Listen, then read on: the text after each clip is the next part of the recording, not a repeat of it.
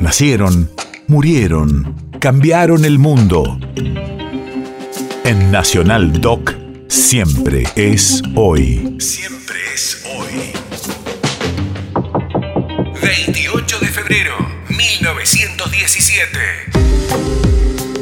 Hace 105 años fallecía en la ciudad de La Plata, provincia de Buenos Aires, el maestro y poeta Pedro Bonifacio Palacios. Radio de la Memoria. Palacios publicó algunas obras con distintos seudónimos, pero el que más se popularizó fue el de Almafuerte. Este Almafuerte fue, como es sabido, ante todo un poeta.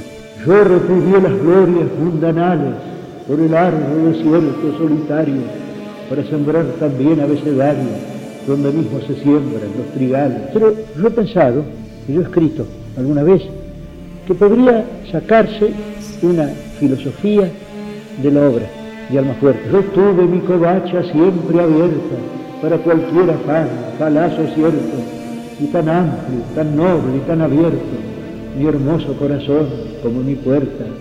Y esa filosofía sería a la vez una filosofía pesimista y una filosofía heroica también, la filosofía del místico sin Dios, como he dicho, la del hombre que cree que la muerte corporal será también la muerte del alma, pero que sigue obrando generosamente, sin embargo, que sigue sin embargo este, sacrificándose. Yo refugio al feliz, al potentado, al honesto, al armónico y al fuerte, porque pensé que les tocó la suerte como cualquier taúd afortunado. País de efemérides.